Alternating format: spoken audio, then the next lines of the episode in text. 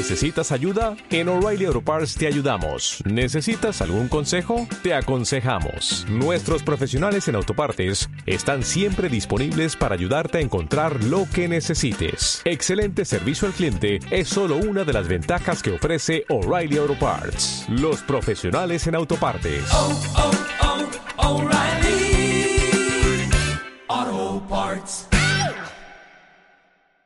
Vamos a comenzar esta sesión de la formación del arciprestazgo. Y como este año ya sabéis que es la Moris Leticia y queríamos presentar eh, experiencias sobre todo de, de gente cristiana y gente también que en el fondo del corazón pues tiene el amor a la verdad y la experiencia del dolor, ¿no? Pues esta experiencia de la red, del hueco de mi vientre, con este tema del duelo por la muerte de un hijo en la etapa perinatal, la experiencia de la red solidaria, el hueco de mi vientre.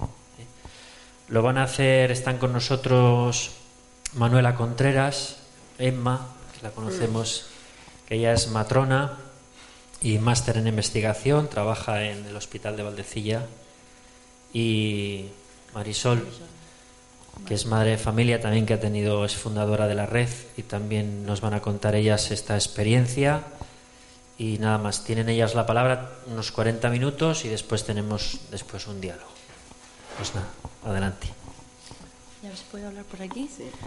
Bueno, pues empiezo yo. Buenas tardes a todos y gracias por, y a todas por, por venir. Eh, bueno, como ha dicho Oscar, yo soy Marisol y no soy profesional, soy madre y he vivido la experiencia de, de lo que es perder a un hijo. Y vengo a contaros un poco mi testimonio, que no mi vida, ¿no? Porque todos a lo largo de nuestra vida pasamos por etapas de duelo, unas más trascendentales que otras, pero que de alguna manera nos marcan. Y si ese duelo no lo llevamos bien, no lo gestionamos bien, al final en nuestra vida, pues nos va a marcar de alguna manera. Y si el duelo se hace bien, pues será para bien, para uno mismo y para todos. Y bueno, no me enrollo más, simplemente voy a, dar mi testimonio de por qué estoy aquí como madre. Yo he pasado muchos años de mi vida eh, luchando por ser madre, podría decir que casi la mitad de mi vida. Empecé muy joven, que tenía 20 años, y ya entonces pues quería formar una familia, y la familia pues no llegaba. Mes tras mes, eh, hay veces que cuando estás con la esperanza que llega, no me llega la regla, me, ya va a llegar ese hijo, la regla aparece, y, un fracaso y otro, y bueno, así pasan los años, después em, te pones en manos de médicos, empiezas con tratamiento. Eh, yo pasé por tres tratamientos de fertilidad, ninguno funcionó. Todo aquello, entonces yo no lo sabía, pero aquello eran duelos que yo estaba viviendo porque la maternidad no llegaba. Así fueron pasando el tiempo y cuando íbamos a iniciar, mi marido y yo, el cuarto tratamiento, pues el día antes él se mató en un accidente de coche y yo pues me quedé sola y mi vida cambió por completo. la esperanza de la maternidad, la ilusión, se me, se me quitó en aquel instante. Y ese fue uno de los duelos más trascendentales que hasta entonces yo conocía. Eh, tardé en recuperarme, se echaba de menos, me enfadé, pasé por esas etapas de rabia, de confusión, de impotencia, de miedo, hasta que poco a poco, por cabo de tres años, pues rehice mi vida. Y Dios quiso pues que empezara una nueva vida. Era joven, tenía 35 años entonces, y con esa nueva etapa, pues comenzó la ilusión de nuevo por, por querer ser madre. Y ahí donde viene, yo qué sé, de alguna manera la vida nos va preparando, como digo, con duelos para luego mm, superar otros. Eh, con mi nueva pareja, pues me quedé tres, entre ocasiones embarazadas y las tres lo perdí. Dos de ellas fueron en el primer trimestre y una fue la que más me marcó, la que me hundió ya como persona, como ser, como todo, porque ya estaba en la etapa final y mi hijo se llamaba Miguel y yo ya pensaba que a mis 40 años ya iba a conseguir mi sueño por fin de ser madre, después de 25 años luchando por ello. Pero un día dejé de sentirlo y mi hijo pues murió dentro de mí. Aquel día, aquella mañana, fui a la residencia jamás pude imaginar que eso podía ocurrir en esa etapa del, del embarazo. No sé por qué, pero yo ya había, había, lo había dado por hecho. Y me dijeron que no había latido. Y ahí pues eso, se hundió el mundo, estuve 33 horas de parto y fue una experiencia muy dura, muy dura porque yo esperaba vida y te llega muerte. Entonces no comprendes lo que pasa. Me di cuenta que el, el, personal sanitario, que entonces esto ocurrió hace ya 11 años, que me atendió, pues tampoco estaba preparado para, para ello. Notaba silencio, notaba que había ausencias. Eh, yo quise ver a mi hijo, quise conocerlo, quería abrazarlo porque llevaba tanto amor dentro para él y no se lo pude dar. No me permitieron abrazarlo y tras insistir varias veces, pues por fin me dejaron verle. Y bendita la hora que pude ver su rostro, porque eso ya me dio mucha paz y me quedó ahí marcado para, pues para toda mi vida. Eh, pues después, pues nada, después de, esa situación me llevaron a una habitación de, de, planta y mi pareja pues tuvo que salir a hacer unas gestiones. Mi familia, yo soy murciana, viven todos afuera y yo la verdad que es que tampoco quería ver a nadie. Estaba totalmente hundida. Recuerdo que esa mañana llegó una enfermera a la habitación y entró con un desayuno y con unas pastillas. Yo no tenía ni ganas de desayunar ni nada. Y le dije que, que, para qué eran esas pastillas. Y me dijo que para que no te suba la leche. Cogió y se fue. Y yo me quedé allí que creo pensando, digo, si ahora mismo yo tenía que estar amamantando a mi hijo, no tomando unas pastillas para no darle, para no poder darle la leche, vamos. Y claro, era llorar, llorar y así, hasta que me dieron el alta y luego viene pues otra, otra situación, que es la, el encuentro social, la explicación, explicarle a la gente, a la familia, la familia ya lo conocía, ¿no? El enfrentarte a la vida con el corazón roto y con los brazos vacíos.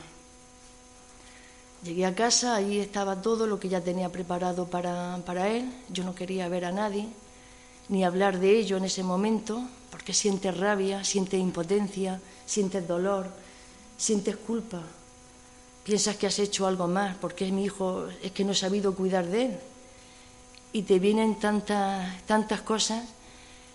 Eh, notas alrededor que la gente cuando empiezas a tener, em, digamos, vida social, cuando te encuentras con fuerza para salir, notas silencio, notas que la gente no te dice nada o simplemente lo siento, que sí, que se agradece, ¿no? Y si alguien te dice algo, a veces más vale que callara, porque son frases como, bueno, mujer, pues ya tendrás más hijos. Sí, puedo tener más, pero ese no lo tengo. Los hijos no son zapatos que te cambian de uno para otro, ¿no? Y te das cuenta de que la mayoría de las personas, este tema de cuando pierdes un hijo, cuando estás embarazada o cuando acaba de nacer, socialmente ha sido siempre muy, muy silenciado, no se hablaba. ¿Por qué? Pues porque un hijo, un niño que no ha nacido, que no se le conoce, pues no, ¿cómo se va a hablar de él? O también se pretende proteger a los padres, no recordándole, no, si es que si le hablo, de su hijo le va a doler, pero ¿por qué me tienes que hablar de mi hijo si yo ya lo recuerdo sin que tú me hables de él? Entonces empiezas a, a tener mm, comportamientos raros en esa, en esa fase. Yo personalmente, por ejemplo, pues como no pude guardar ningún recuerdo, que eso es cosa muy buena, cosa que aconsejo, lo que me es que ninguno de los que estéis aquí os encontré con algún familiar o alguien que viva esa situación, ¿no? Pero si ocurriera, a lo mejor en ese momento de shock o de confusión mm, no quieren verlo, no quieren, pero es muy bueno, es muy bueno porque después cuando te serenas te das cuenta que necesitas tener algo, algo físico de ese hijo que ya antes de poder abrazarlo ya se fue al cielo, se perdió de tus brazos. Y yo pues no tuve ni una foto, nada. Y recuerdo cuando vi su cara que me dio la, obsesión de, pintar su rostro, porque sentía como que si no lo pintaba lo iba a, olvidar. O había veces que me sorprendía llorando, pues abrazando la ropa que tenía preparada para él. Pequeños recuerdos, pequeñas cosas. Y así, pues, pequeños pero grandes a la vez, que son muy importantes. Y, luego, pues eso, pues te das cuenta de que eh, lo que he hablado, el silencio social, la gente no te habla de ello. Yo fui a ver a la matrona que me atendió, a la, me hizo la, la, preparación al parto y le dije que por qué no nos preparaban para cosas así. A veces estamos preparadas, que parece que entra dentro de la normalidad, que en el primer trimestre pues perdamos un embarazo. Pero cuando llega al final, como que tiene que llegar al final, que ya está todo el camino recorrido. Y la matrona su respuesta fue que para qué nos iban a meter más miedo en el cuerpo si bastante miedo tenemos nosotras ya, que no, era para asustarnos. Y yo a mí aquello no me pareció ni medio normal, porque era una especie de paternalismo que no era necesario. Y así actuaba mucha gente, con ese paternalismo de protección, cuando yo luego personalmente lo que se necesita es hablar, sacar, vaciarte de miedo, de rabia, de culpa, de todas esas sensaciones que, que se tienen, de impotencia, cuando pierdes un ser querido y para, para, mí es lo máximo, perder un hijo es lo más grande que le puedan pasar a, uno, a unos padres. Un hijo pues, se quiere y más cuando se desea tanto, se lucha tanto por ello. Entonces, pues... Eh, no es que me haya apuntado una chuleta, sino que quiero, quiero contaros todo aquí lo que, lo, que, lo que he vivido sin dejarme nada, nada en, la, en, el, en el tintero. ¿no? El, te sientes vacía. Eh, la, etapa de, la etapa del duelo de perder un hijo puede durar un año, puede durar diez, no se sabe. Lo único que sí sé, yo por ejemplo necesité ayuda profesional porque sentía que no podía haber mujeres embarazadas me volví recelosa, rabiosa, había ira dentro de mí y yo no era así. Yo sabía siempre una persona pues muy cordial, muy, sociable y algo no, estaba funcionando y seguramente era que no estaba llevando el camino correcto de, del duelo. Una psicóloga y homeópata pues me puse en sus manos y años después ya me, sentí que me, había liberado del dolor, de la culpa, de la rabia, que ya podía hablar de mi hijo como estoy hablando a vosotros con serenidad y en paz. Y eso es cuando un duelo se resuelve bien, eh, sientes que has crecido, que la persona mm, mejora en, algún aspecto de su vida, se siente más solidaria con, con los demás, o no sé, algo, algo ocurre dentro, dentro de uno que te hace, que te hace crecer. Y eso es lo que a mí me, lo que a mí me ocurrió. Entonces, en aquel, por entonces fue cuando conocí a Emma, que coincidimos con, porque yo ya después eh, me planteé el camino de la maternidad por la adopción y hoy en día soy madre de una preciosa niña de siete años y a través del colegio pues fue cuando conocí a Emma y bueno, pues juntas pues fue como con otras compañeras más como se decidió de hacer lo de la red del hueco de mi vientre, porque era una forma de, de empezar a caminar juntas. Este hecho mío no es un hecho aislado, desgraciadamente, compañeras de la red también han pasado, y, y ahí hemos ido creciendo y avanzando, porque hemos tratado con familias que no solamente la vamos dando nosotras como, como profesionales o como madres, sino que también las familias que, atendemos nos aportan. Nos hemos dado cuenta de que el hacer, por ejemplo, una misa, un funeral a una madre que lo pidió, yo personalmente viví aquel funeral que yo no había tenido ocasión de vivirlo con mi hijo y habían pasado años y gracias Oscar por aquello, aquello me emocionó muchísimo y también como que fue cerrando una, una puerta ¿no? que estaba ahí. Y, y luego, pues también es importante tener esos recuerdos, que después Emma cuando hable de la red también nos hablará de ello, y cuando te sientes preparada hacer una despedida, no despedirte de tu hijo y decirle adiós para siempre y te olvido, no, aprender a vivir con tu hijo y seguir amándolo, pero en paz. Yo para mí personalmente, mi experiencia con, con la red del hueco de mi vientre, me ha servido para, para darme cuenta, para sentir que la muerte de mi hijo no ha sido en vano, que ha dado su fruto. Jesús dijo que la semilla ha de morir para que dé fruto. Pues yo de alguna forma siento así, todo lo que entonces no comprendía, por qué, por qué a mí, toda esa rabia, toda esa cosa, todo ese pasado, todo aquello que yo no entendía en momentos de dolor, de, que te sientes ciego, ¿no? De, cuando te vas vaciando de todo eso, es cuando empiezas a ver, ver con claridad y a sentir esa paz y poder darla y transmitirla como esta tarde, pues aquí estoy con, con vosotros, ¿no? No nos conocemos de nada y estoy desnudando mi corazón a personas desconocidas, pero era lo que os quiero transmitir. No sé si me queda más tiempo o no, pero bueno. es lo que... ¿Es lo que? luego para el diálogo, Luego para el diálogo, pues podemos, pues eso, comentar más, más cosas, ¿no? Ya si quieres tú explicar de la red, sí, puedes seguir, sí.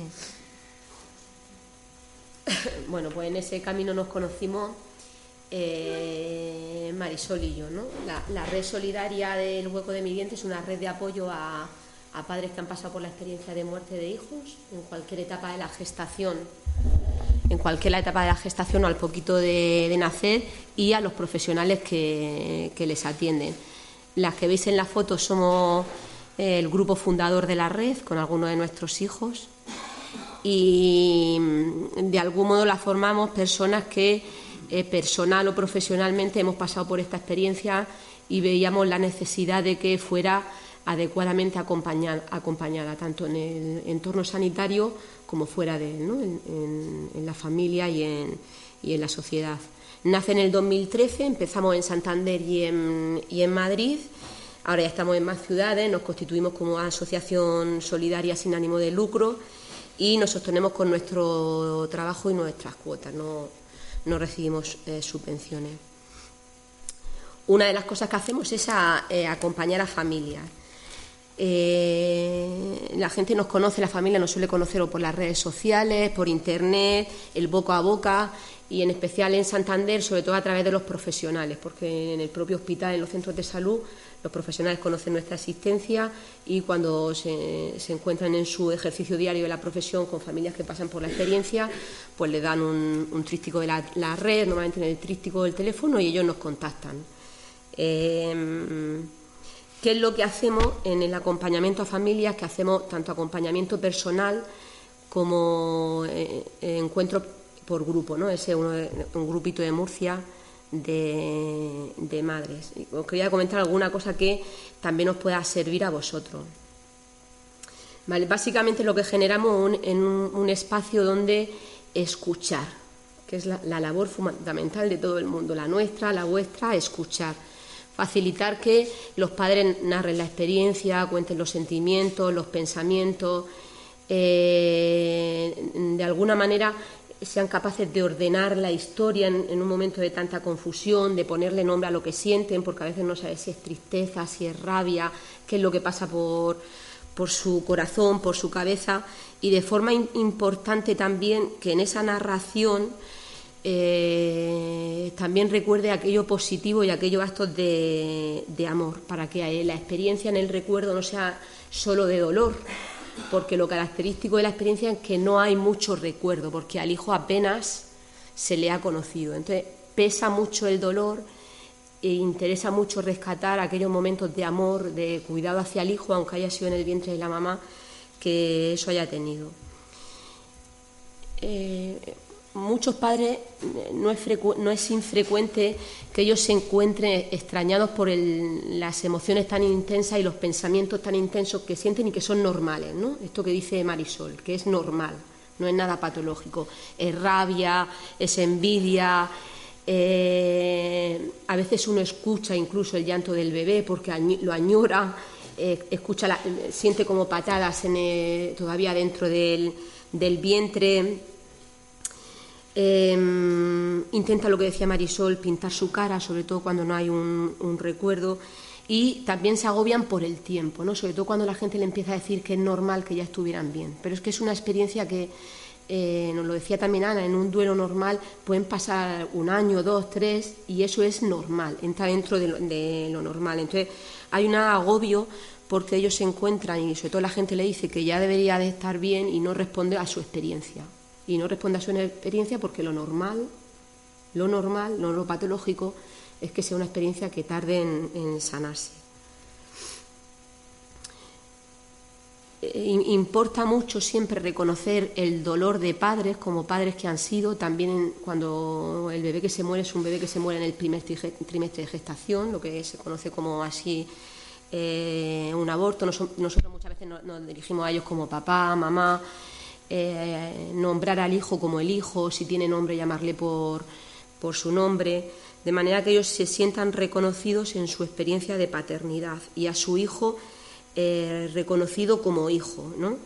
Porque si se niega la existencia de ese hijo, eh, porque haya un silencio social, por frases de estas que dice Marisol, ¿no? Bueno, pues ya tendrá otro, pues no se puede eh, hacer el proceso. Si os sirve de, guía, ¿vale? Hay una frase que se os puede quedar que, que no se diga nada en una muerte intrauterina de un hijo, no decir nada que no se dijera si lo que se muere un adulto. Por ejemplo, si se muere mi marido, a nadie se ocurriría decir, bueno, no pasa nada, ya tendrás otro, ¿no? Pues eso, que, no se diga nada cuando el que muere es un hijo dentro del vientre, que no se diga eh, fuera. Y otra de las cosas que hacemos es facilitar la despedida del hijo, ¿no? la despedida de su presencia física. Despedirse de un hijo cuesta mucho, uno no se despide cuando el hijo muere, uno no se despide cuando lo entierra, pasa mucho tiempo. Porque, entre otras cosas, lo que más une al hijo es, la experiencia de dolor, porque no ha habido más recuerdo, ha habido poco recuerdo. Y soltar de alguna manera ese dolor significa, mm, hay una sensación de que es lo que más te aferra al hijo.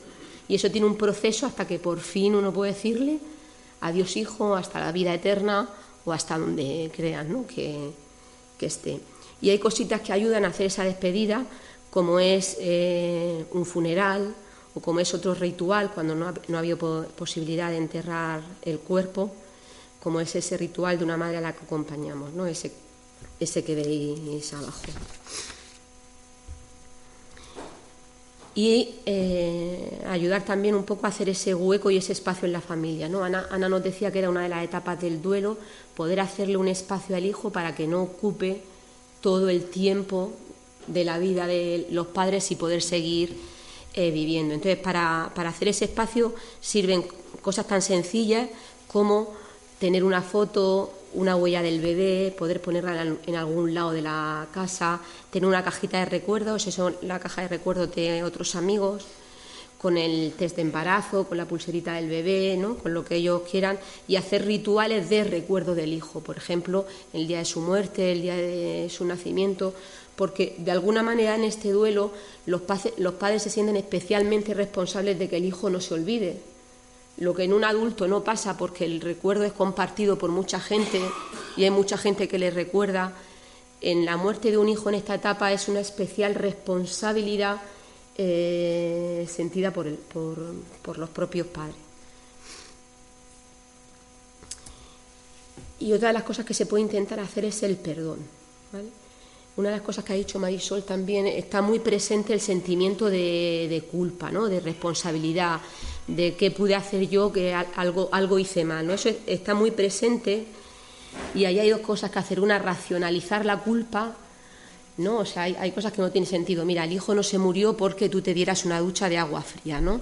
Hay cosas que hay que racionalizar, pero hay cosas que, que, tienen peso, o sea, que tienen sentido, que una madre piense que algo no hizo bien, porque los padres no lo hacemos todo bien, ni cuando están dentro, ni cuando están fuera y, eso se sana eh, con la petición de perdón, de perdón al hijo y si es creyente, pues de perdón a Dios. Eso se vive de forma muy dramática y muy intensa cuando el aborto, por ejemplo, es provocado, que también acompañamos a, padres que han pasado por esa experiencia.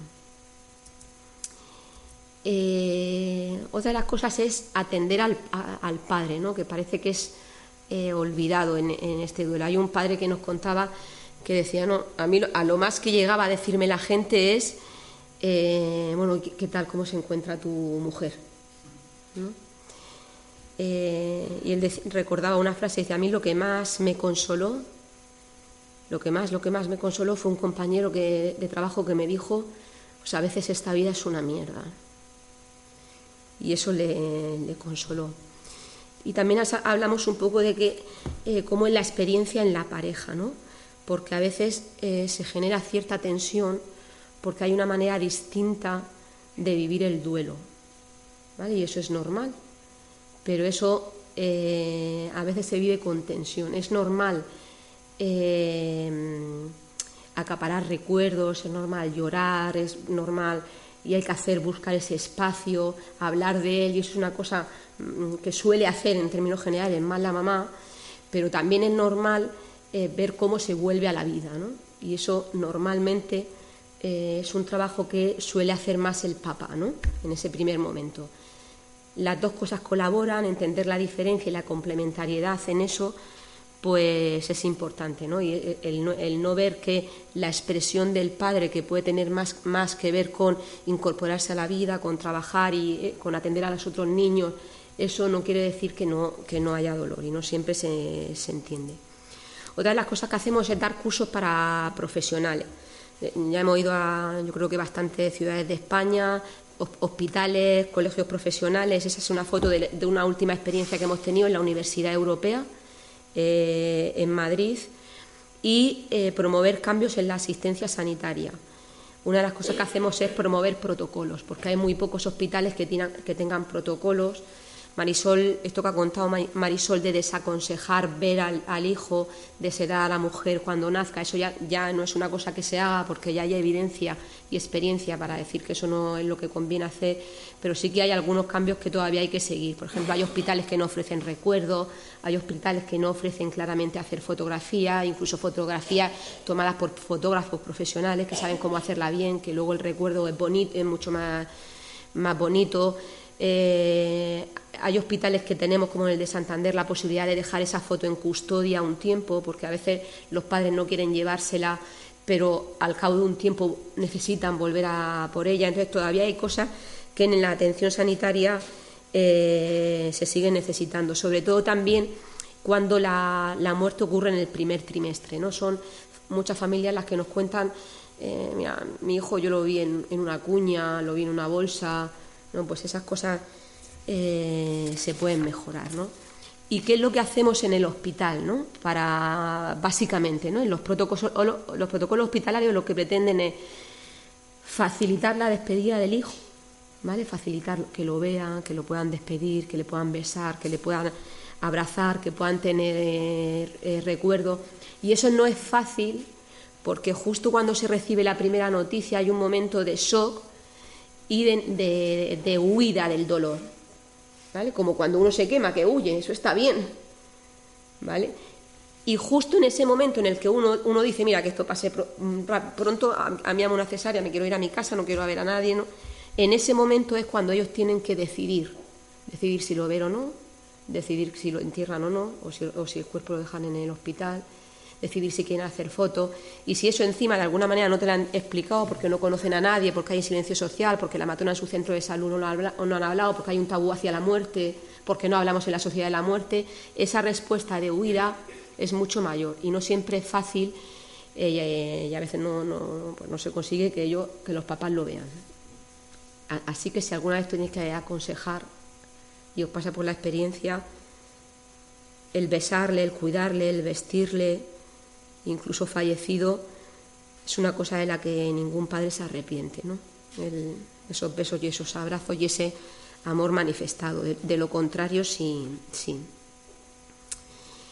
Eh, una cosa que se me olvidaba. La primera atención, además, tiene una especial importancia eh, por esto de que decíamos de que no solo se recuerde el dolor, no, es lo mismo que la, noticia tú la recibas con tu marido, con tu pareja, que la recibas sola porque hayan decidido que él esté fuera. ¿Vale? Os voy a narrar la experiencia de una mamá.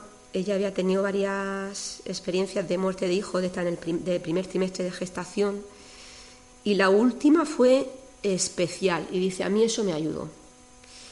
Yo la voy a contar. Dice, toda esa noche de dolor fue sensibilidad de la que siempre estaré agradecida. El doctor, un hombre bastante joven, me preguntó cuando, me preguntó, cuando le dije que traía en dos pañales lo que yo creía que era mi hijo, aproximadamente de ocho o nueve semanas de gestación, Me dijo que lo acompañara y se lo enseñara. En el fregadero abrió los dos paquetes, lo tocó, de que ella llevaba, y me dijo que no, que ahí, que ahí no estaba, que eran coágulos y que no había nada más. Entonces fue cuando me dijo que me tumbara para ver si seguía dentro de mí. Efectivamente, el pequeño seguía en mi interior, en camino de salida, pero de alguna manera todavía aferradito a mí, a su madre.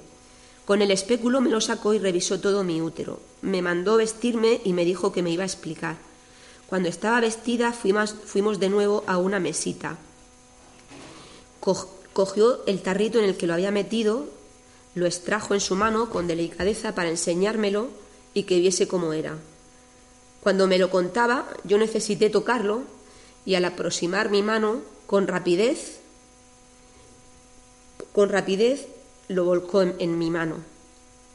Lo depositó en mi mano y se marchó de allí hacia su mesa y me dejó a solas durante unos minutos. Él se mantuvo en la distancia. Me dio unos minutos que para mí fueron fundamentales.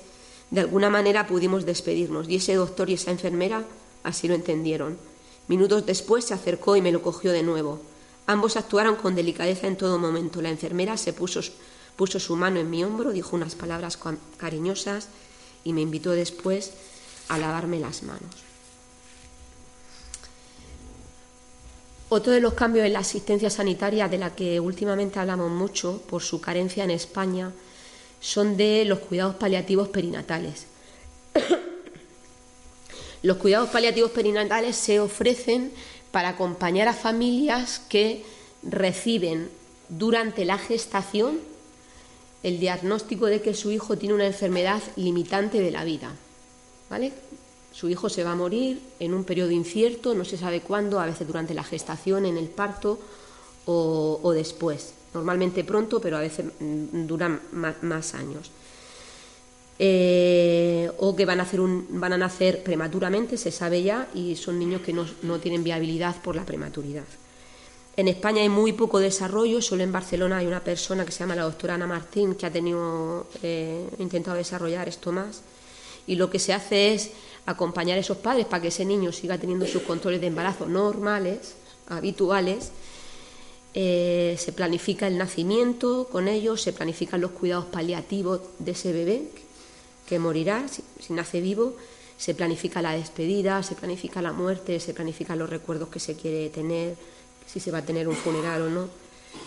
Y existen muy, muy pocos datos publicados de estos programas, ¿vale? Donde existen los cuidados paliativos, que son sobre todo en Estados Unidos, la experiencia es que entre el 40 y el 87% de los padres que tienen hijos con estas enfermedades y se les ofrece un programa así, deciden acompañar a su hijo hasta el final, hasta su muerte natural en los estudios de investigación que hay sobre, bueno, vamos a ver cuál es la experiencia que han tenido estos padres, mayoritariamente describen una, experiencia familiar enriquecedora y fortalecedora, y a sus hijos como felices.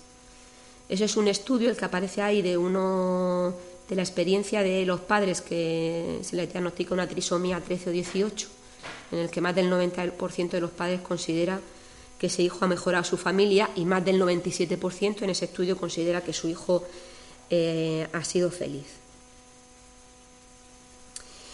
Nosotros, esas son fotos de Alejandro y Almudena y de Valeria, su hija, hoy están aquí eh, con nosotros. Valeria tenía una displasia renal que se le diagnosticó en la semana 17.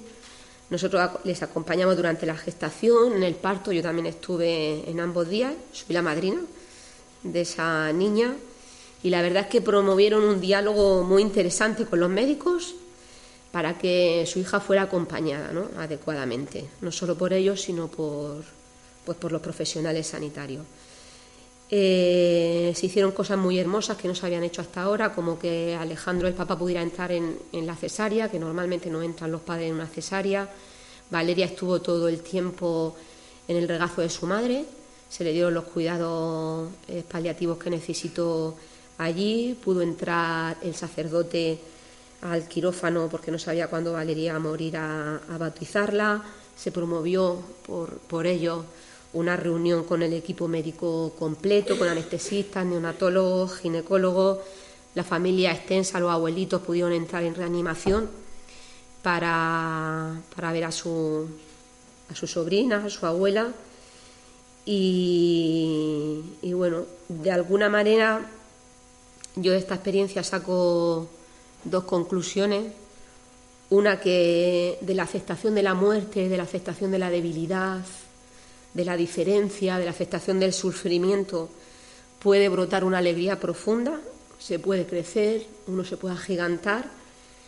Y la otra es que de amar, de proteger, de custodiar la vida, nadie se arrepiente. Esto es una cosa que hablamos mucho en nuestros cursos, en las redes sociales, y bueno, ahí está la experiencia de ellos que de alguna manera también pone en evidencia eh, eso. Otro de los cambios importantes que también intentamos promover es en la atención a los niños con alguna discapacidad. El 27 de marzo, por si queréis apuntaros, ya a, las 5 en el Colegio de Enfermería, luego si queréis ahí hay una hojita que podéis dejar vuestro correo electrónico, si queréis recibir cosas de cursos que hagamos, noticias. voy acabando ya, ¿eh? Eh, vamos a presentar ese libro, ¿vale? Que es sobre, lo ha escrito Jesús Flores, él es catedrático eh, de farmacología en la Universidad de Cantabria, eh, más de 30 años en la asociación, en la Fundación Síndrome de Down. Y de alguna manera habla que cuando se comunica durante la gestación la experiencia de que un niño tiene síndrome de Down, no se puede ocultar la experiencia positiva tanto de los niños con síndrome de Down, su propia experiencia subjetiva de, su, propia vida y la experiencia de, positiva de las familias, en medio de la dificultad, pero la experiencia eh, positiva de las familias, porque ocultar eso es un sesgo que empuja en una, en una dirección. Si queréis venir, estáis invitados. Y otra de los objetivos de la red es eh, promover la conciencia social en torno a la muerte perinatal y sus causas. La gran causa de la muerte perinatal es la injusticia social. Por eso los pobres, los países empobrecidos, los pobres aquí los inmigrantes, son quienes tienen las mayores tasas de, muerte perinatal. También hemos acompañado a, a, padres que han pasado por esta experiencia dramática. Esos son dos niños. Estuvimos con su madre. Murieron en las costas de Almería, cuando quisieron cruzar el estrecho.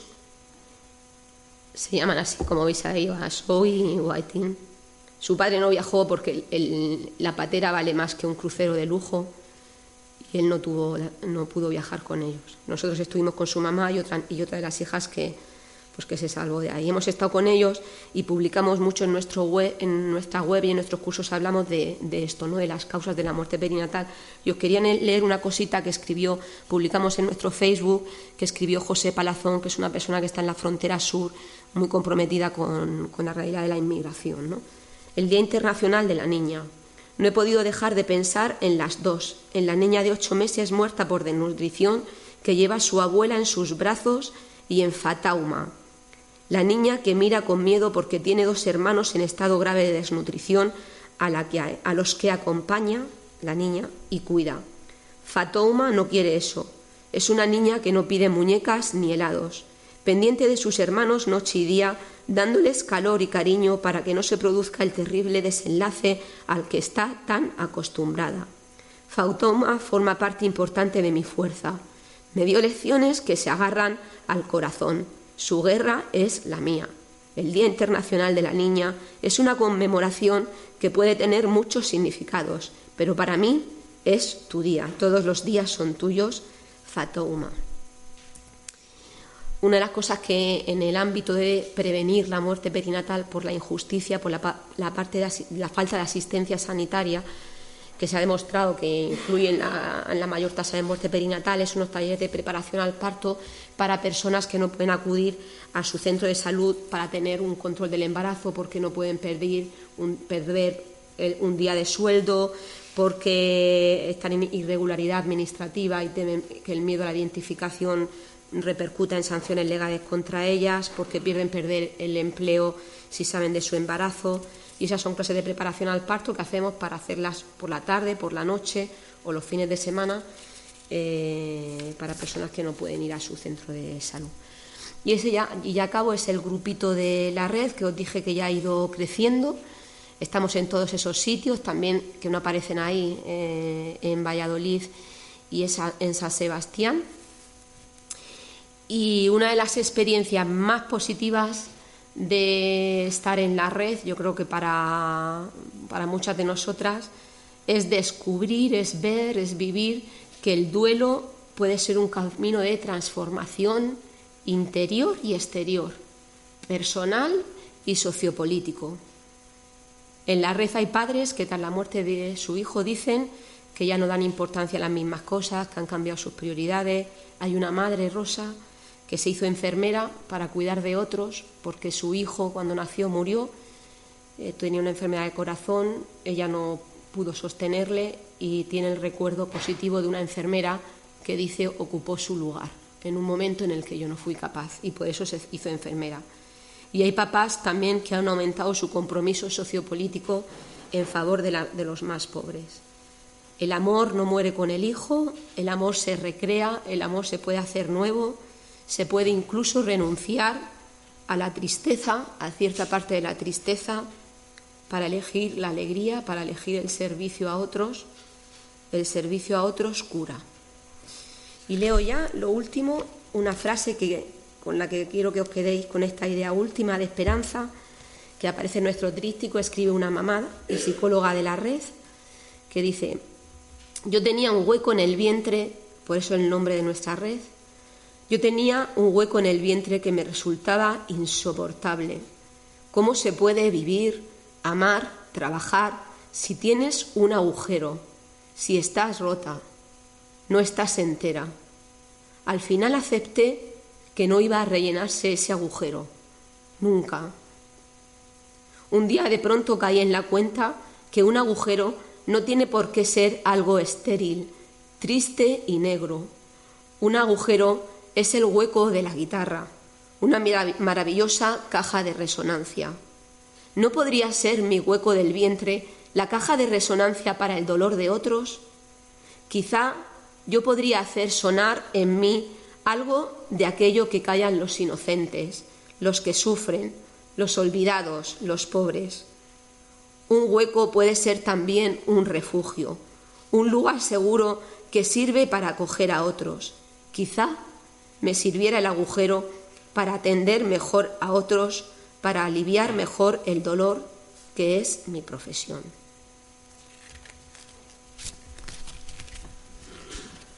Y esto es todo, amigos.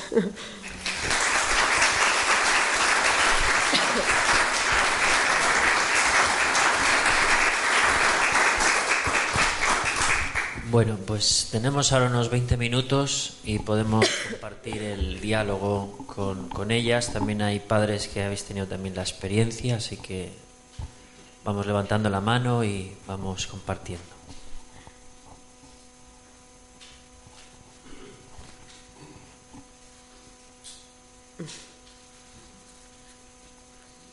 Ánimo, venga.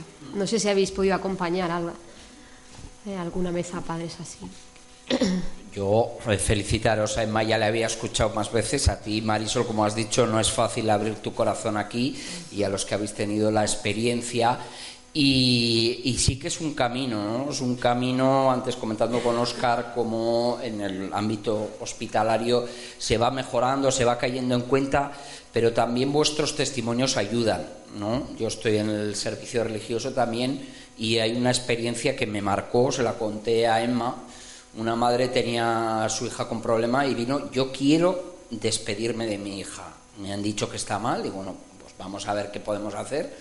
Eh, vino la encargada de, de la sección y otra ayudante y dijo, bueno, tiene complicaciones, pero bueno, va a durar más o menos un año, entonces, bueno, dijimos, lo que, lo que conviene, pues es bautizarla, ¿no? Entonces le bautizamos y fue un momento muy bonito porque fue la primera vez que sus hermanas le veían, sus abuelos eh, le veían, ¿no? Y fue un momento en el que se vivió. Luego estaba preparada para cuando volviera al, a su lugar de, de, origen hacer ya el bautizo normal y seguir la vida. Pero me llamó la atención que a los tres meses llamaron porque había fallecido. ¿no? Yo a esa madre la acompañé y le felicité porque le había dado para su hija había buscado, yo, yo quiero algo. Luego, a través del diálogo, vimos que, es lo que había que hacer, pero, pero salió de ella, o sea, salió ella, ella fue en formación y, dice, yo quiero una atención, y eso hizo movilizarse. O sea que a veces vuestro testimonio, lo que habéis dicho, también nos hace caer en cuenta a los que estamos la, la, necesidad, bueno, lo ha dicho Emma muy bien, de escucharos, de acompañaros en ese momento, ¿no? Y que yo creo que, que como, como, comunidades cristianas nos, nos, da pistas también de cómo acompañar y que, eh, lo habéis dicho muy bien, del dolor yo creo que surge vida, ¿no? Y entonces, felicitaros.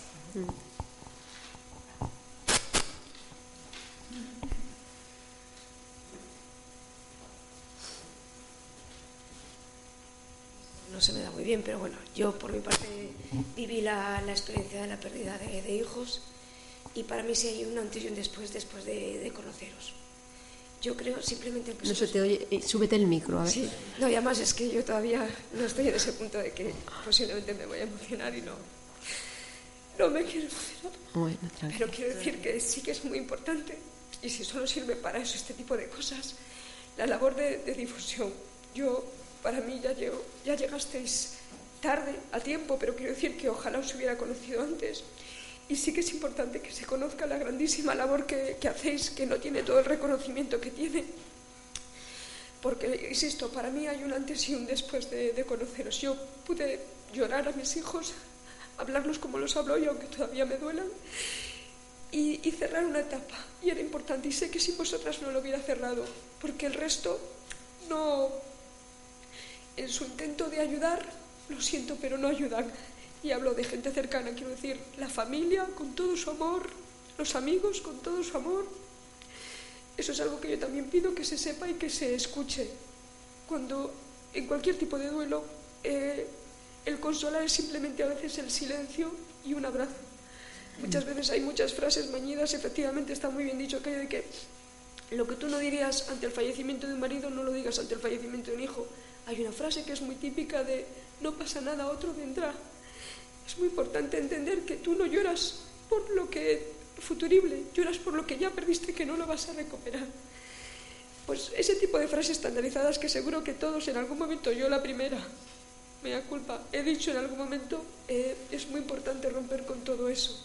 A nivel sanitario queda muchísimo camino situaciones tan surrealistas como que en la misma planta estamos las mamás que hemos perdido a hijos, el pasillo, mujeres embarazadísimas, con una alegría y un jolgorio como debe de ser, vaya por delante, pero qué tontería puede parecer, pero el, desgarro y el vacío que tú tienes, tú le deseas lo mejor a esa persona y todo, pero es que eso te está machacando.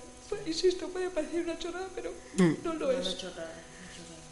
Y podría contar esas como muchos detalles a nivel de, de, todo. A nivel sanitario queda muchísimo, muchísimo por hacer. Eso no, lo, no, sé, o sea, no lo podemos cambiar a nivel mundano, eso se trabajará para cambiarlo, pero sí en la sociedad. En la sociedad, por favor, hay ciertos mensajes que dañan, y dañan de una manera que no os podéis ni imaginar. Y los hemos dicho todos, quiero decir.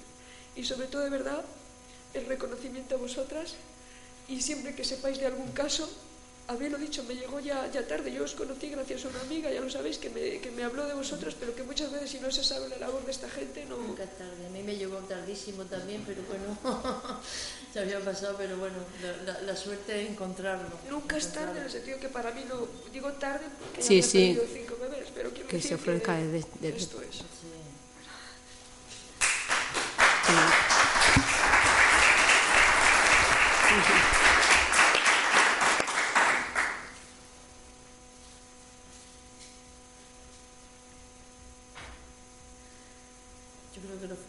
Fundamental es hablar, la escucha.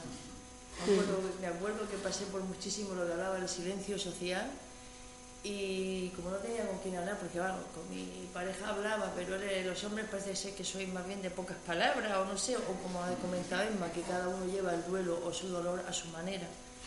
Y a mí pues como no tenía que sacar, y yo soy muy parlanchina y entonces pues me acuerdo que me refugié mucho en los foros buscando a otras madres que le había ocurrido lo mismo que a mí, porque no tenía ninguna red, no tenía ningún apoyo de ningún otro tipo.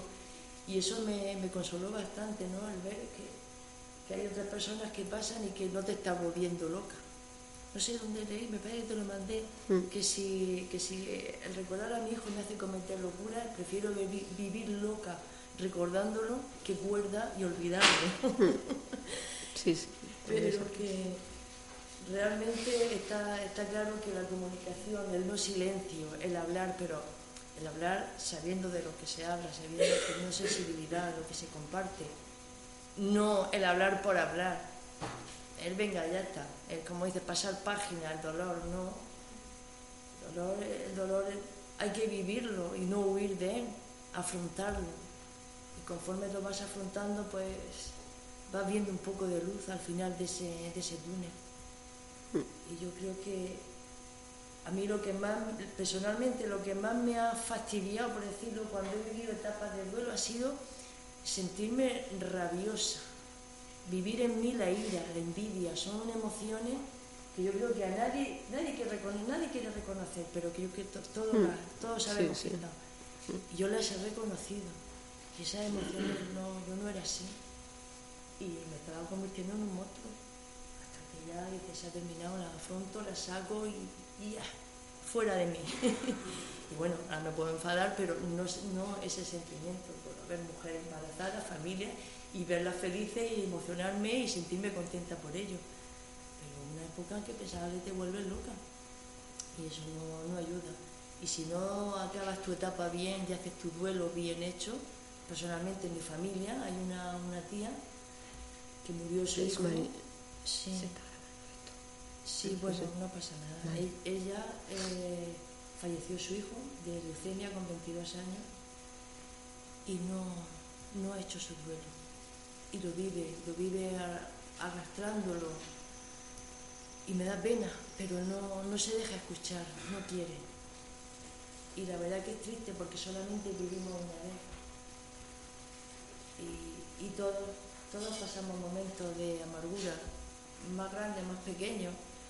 Lo ha comentado Emma, yo cuando he visto la fotografía de todas estas personas que están sufriendo, de los refugiados y todo eso, digo, madre mía, si lo mío, lo, que yo he vivido ahora mismo se queda en mantilla, viendo con lo que está pasando a- alrededor, ¿no? en el mundo.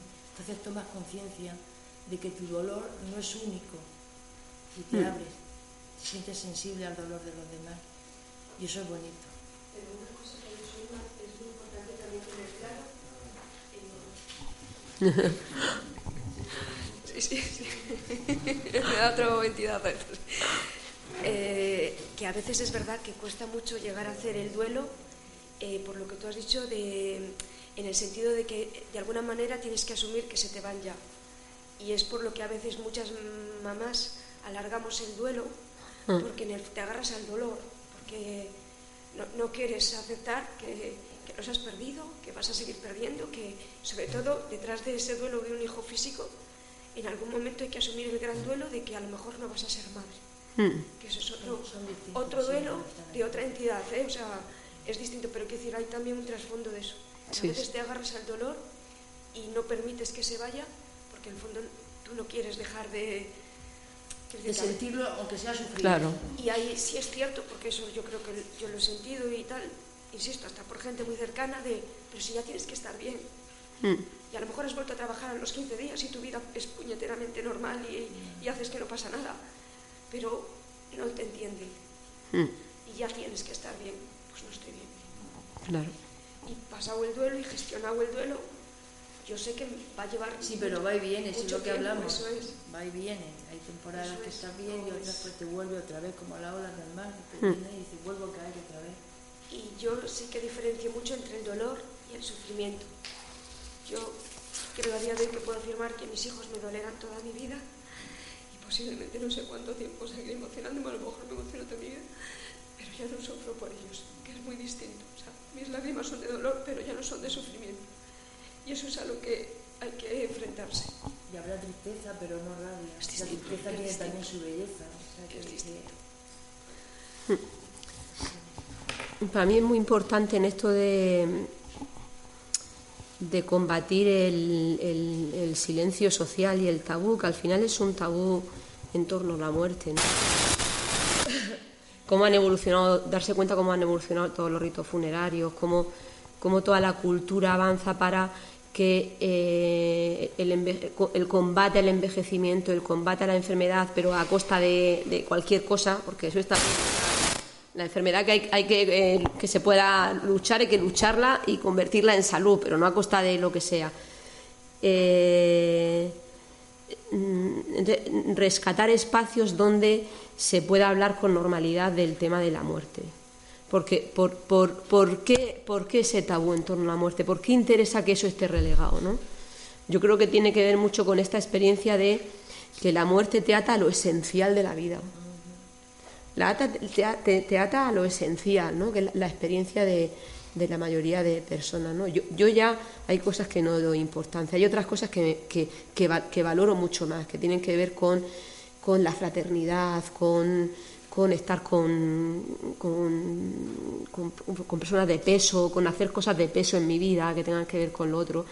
Y hablar del tema de la muerte y, hablar de la experiencia, eh, porque, porque, cuando cuesta tanto de frente mirar la muerte, mirar la enfermedad, mirar la discapacidad, la debilidad, hablar de cómo eso aporta al mundo de cómo la discapacidad, el débil aporta, cómo es mejor una sociedad en la que, eh, que acoja la debilidad que no que la elimine, ¿no? que acoja la, la, discapacidad que no la elimine. Y para mí la experiencia de padres que, que habéis pasado por la experiencia de, de continuar vuestros embarazos con, con niños con, enfermedades que van a morir o acogiendo a niños que que tienen un, pues una limitación en la vida y, rescatar lo positivo, lo enormemente positivo de esa experiencia, eh, sacar eso a la luz cuando cuesta tanto mirar la muerte y, mirar la enfermedad, me parece que es una gran labor porque ayuda, ¿no?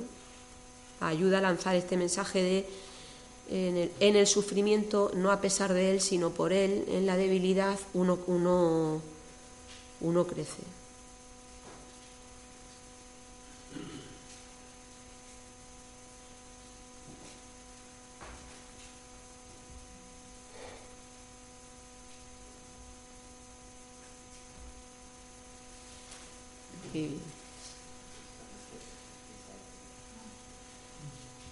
Eh, bueno, pues nosotros somos los padres de, Valeria, que salía ahí en las imágenes.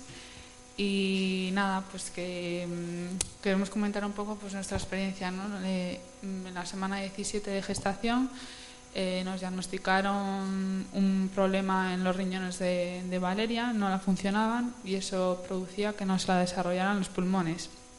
Y lo que iba a desencadenar es que el momento que corta el cordón umbilical, pues iba a fallecer. ¿no? El momento que la niña tendría que, tenía que utilizar sus, sus, pulmones, pues no le iban a funcionar. Eh, nosotros, mm, la verdad es que hemos pasado un embarazo bastante duro porque mm, desde el momento que conocimos la noticia siempre quisimos tener a nuestra hija porque así lo deseamos. De hecho, fue el mismo día que supimos que era niña. Eh, fue lo último que se nos dijo, una cita privada. Lo primero que se nos dijo es mm, vuestro bebé, bueno, vuestro el feto viene mal y olvidaros de ella, que es que no, no va a vivir, todavía te queda mucho embarazo por, por vivir y vas a pasarlo muy mal. Eh, Mm, al final de la consulta mm, le pedimos que nos dijera qué era, si era niño o niña, nos lo dijo, pero vamos, nos hizo un informe claro para ir a llevarlo a la cajiga, para ir a abortar, a urgencias o donde fuera. Eh, mm, ya una vez aceptado que nuestra hija venía mal, pues tampoco pues nos surgían las dudas, ¿no? Que habíamos hecho mal, que porque nosotros que éramos jóvenes, nuestro primer embarazo, era un poco pues todo muy pues muy raro, muy todas malas noticias y bueno, eh, luego ya una vez que aceptamos pues que nuestra hija venía mal, eh, empezaron los problemas en, en, cuanto al personal sanitario, ¿no? Pues eh, nos ofrecieron en muchas ocasiones abortar, sabiendo que nosotros queríamos tener a nuestra hija y que nos daba igual lo que viviera, porque para nosotros tenía el mismo valor una vida de una hora, dos horas, que una vida de 80 años y, bueno, y era cada día que teníamos una cita en Valdecilla, pues era una lucha. Y, pues eso, no, recibimos apoyo por parte de ellos, cada día teníamos un médico distinto, tenías que contar el problema otra vez, otra vez te insistían con abortar, nos llegaron a proponer el aborto en semanas ya que no, no era legal, nos dijeron incluso de falsear el informe para que fuera legal. Eh, bueno, pues una serie de cosas que, vamos, cada vez era una lucha continua. Ya cuando ya, ya mm, mm, supieron ya que queríamos tener a nuestra hija, pues lo siguiente, el siguiente paso era pues, eh, luchar por el tipo de parto. El, problema aquí fundamental era que yo era muy joven y, y siempre miraban ellos por mis futuros hijos y no por mi hija que, que estaba ahí. Y el caso es que ellos querían, nos suplicaban que tenía que ser un parto, un parto natural, porque una cesárea implicaría pues, futuras cesáreas y te limitaría el número de hijos. Entonces, eh, nosotros teníamos claro que nuestra hija no iba a aguantar un parto natural porque no estaba colocada y luego encima pues no tenía líquido amniótico y cada contracción pues la iba a suponer a ella un pues eso, un daño, un dolor, un sufrimiento.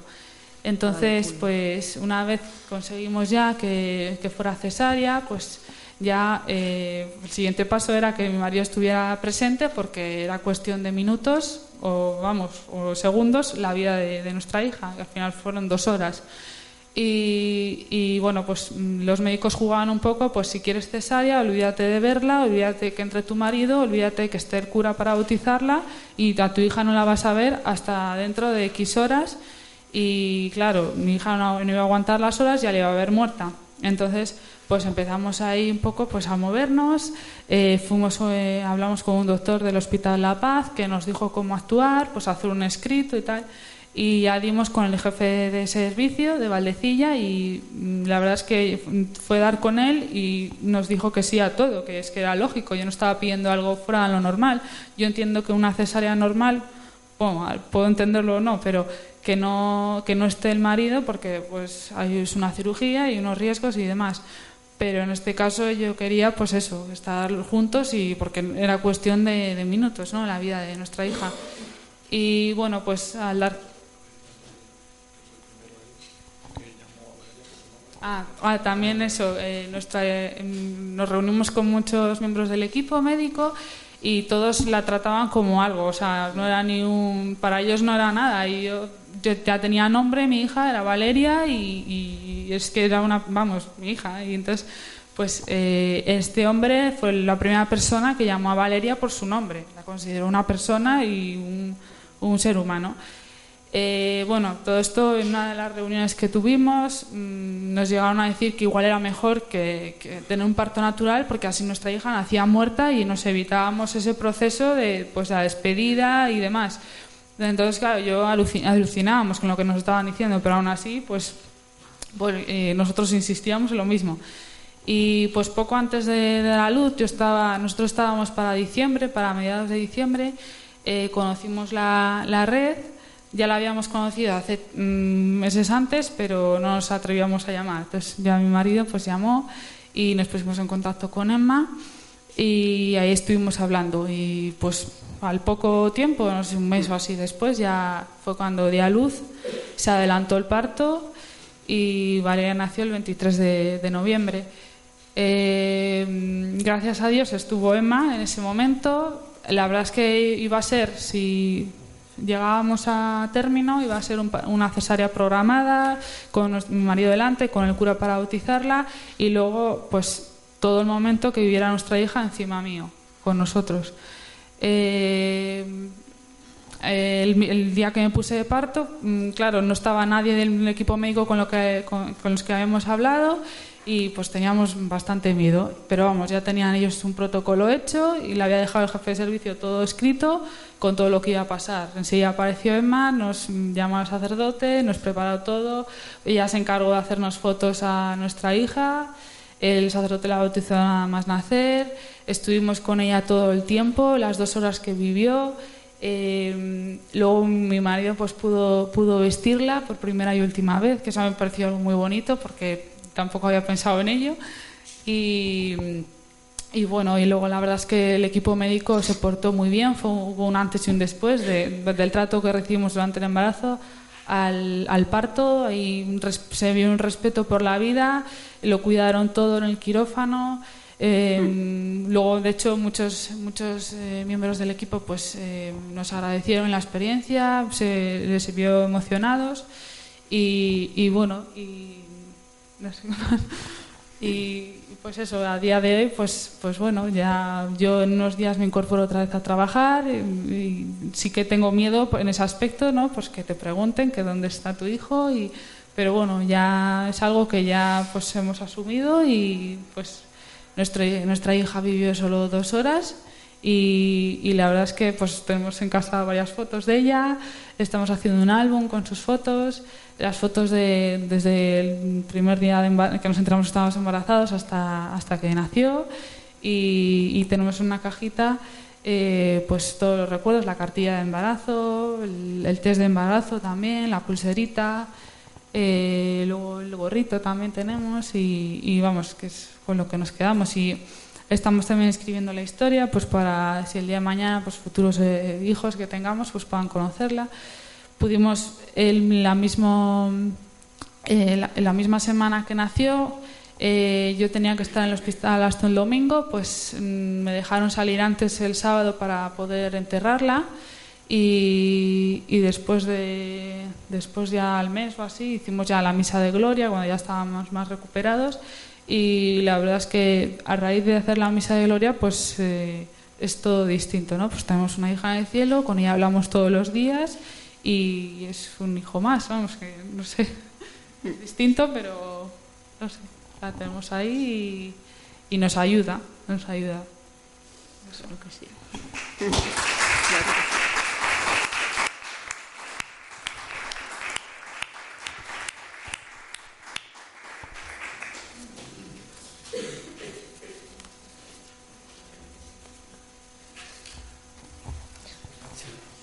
os voy a. ¿Ya? Sí, es que no tenemos mucho más tiempo. Os voy a aconsejar. Hemos, ah. No, yo simplemente sí, sí. quería mmm, deciros que me ha gustado mucho la charla. Gracias por dárnoslo a conocer, gracias por vuestra labor, que me parece que es estupenda. Y, y, vamos, yo me siento un poco reflejada en el otro, en las personas del otro lado, ¿no? Y estoy totalmente de acuerdo contigo que mmm, vivimos en una cultura un poco de ignorar a la muerte, cuando mm. la muerte es el único hecho de la vida que no nos va a faltar nunca. Mm. Exactamente, y no por ignorarlo, al contrario, ignorándolo vamos menos preparados, ¿no? Mm. Y, sí. y, bueno, yo pertenezco a, al sector sanitario, soy médico y he vivido algunas experiencias que me han chocado muchísimo, ¿no? Como ocultarles a los niños la muerte de, de su madre o de su padre, ¿no? Sí. Sin darles la oportunidad para hacer esa despedida y para hacer... Eso sí. es algo que un niño va a llevar toda la vida con él. Entonces, que me parece que es un poco por ignorancia, ¿no? Por no pensar las cosas bien. Y, y creo que nos falta aprender mucho. Muchas veces... Eh, cuando no has vivido esa experiencia y estás en contacto con una persona que sí la ha vivido, no sabes cómo abordarlo, ¿no? Por eso mm, piensas, pues igual si hablo y digo algo molesto y si digo algo no sé qué es lo que mejor puedo decir. ¿eh? Y entonces, pero que, que, bueno, quizás lo mejor sea la sinceridad, claro. el mostrarte cercano, eh, explorar un poco si quiere hablar, quieres hablar, qué quieres contar, claro. si no quieres hablar, respetarlo también, mm. y, pero bueno, sentirte cercano y dar esa oportunidad, me parece a mí. Y reconocer su dolor, sí. Exactamente. Que, sí. que, tú reconoces su dolor de alguna manera, aunque sea con el silencio, con la sí, mirada, sí. pero que ahí hay un acontecimiento muy importante. Mm. Exactamente. Yo creo que, que todos los familiares tienen el derecho a despedirse de su ser querido. También he vivido la experiencia de niños que se muere el abuelo y, que no vean al abuelo muerto, por Dios, ¿cómo, cómo que no? Tienen que despedirse del abuelo. ¿Eh? Entonces, le han visto vivo, tienen que verle muerto. Yo, no es que sea muy mayor, pero vamos, ya tengo una edad y yo de niña iba a los funerales. ¿Eh? O sea que los niños hemos ido a los entierros.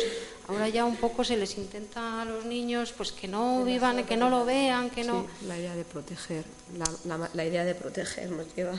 Claro, que muchas veces es peor. Claro. Pues nada, que muchas gracias por vuestra labor sobre todo. Gracias. Nosotras os queríamos ofrecer algunos materiales, ¿vale? Ahí están trísticos de la red, que os lo podéis llevar, los que trabajáis en hospitales, dejaros en el paritorio, en centros de salud, en donde creáis que haya gente que le pueda interesar. Y hay alguna guía para profesionales que está ahí, que la, podéis llevar. Y esto que es un díptico de los que damos en nuestro, en nuestro hospital a los padres, que explica cómo es la muerte de un hijo, ¿vale? Cositas que se pueden hacer, que ellos pueden hacer, recursos para leer, webs. ¿Vale? Que de alguna manera también puede, puede servir. Y luego queríamos aconsejaros estos dos libros. Esta es de la Fundación Iberoamericana Down 21, que es el libro que os comenté que vamos a presentar en el Colegio de Enfermería. Tiene una colaboración económica de, de 4 euros, súper interesante. Y este es el libro de, Ana habló la, la anterior vez de Kubler-Ross, una de las personas que más ha trabajado para el tema de la muerte los cuidados paliativos y se llama Sobre la muerte y los moribundos. Es de una editorial solidaria, la editorial Botero Sin Voz, que es una de las editoriales que trabaja con trabajo gratuito y por eso los precios están muy por debajo de los precios del mercado y difunde un poco lo que es la cultura solidaria y tiene una colaboración de dos euros. Y nada más, si queréis tener el correo electrónico lo podéis dejar, os mandamos información de cositas que hagamos, de noticias y muchas gracias por, por contar con nosotras. Nosotras también vamos creciendo cuando dialogamos de esto. ¿eh?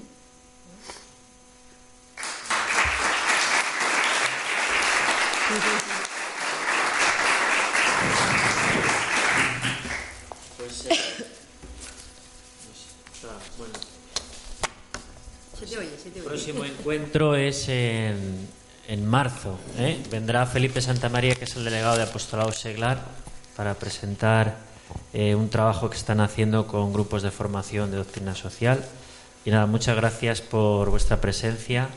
Como viene ahora la Semana Santa, eh, que es el corazón del dolor y de la vida, ¿no? Pues eh, ojalá nos pueda ayudar esto a repensar nuestra fe en el misterio pascual, que es el corazón. Mm. Pues nada más, muchas gracias y hasta marzo.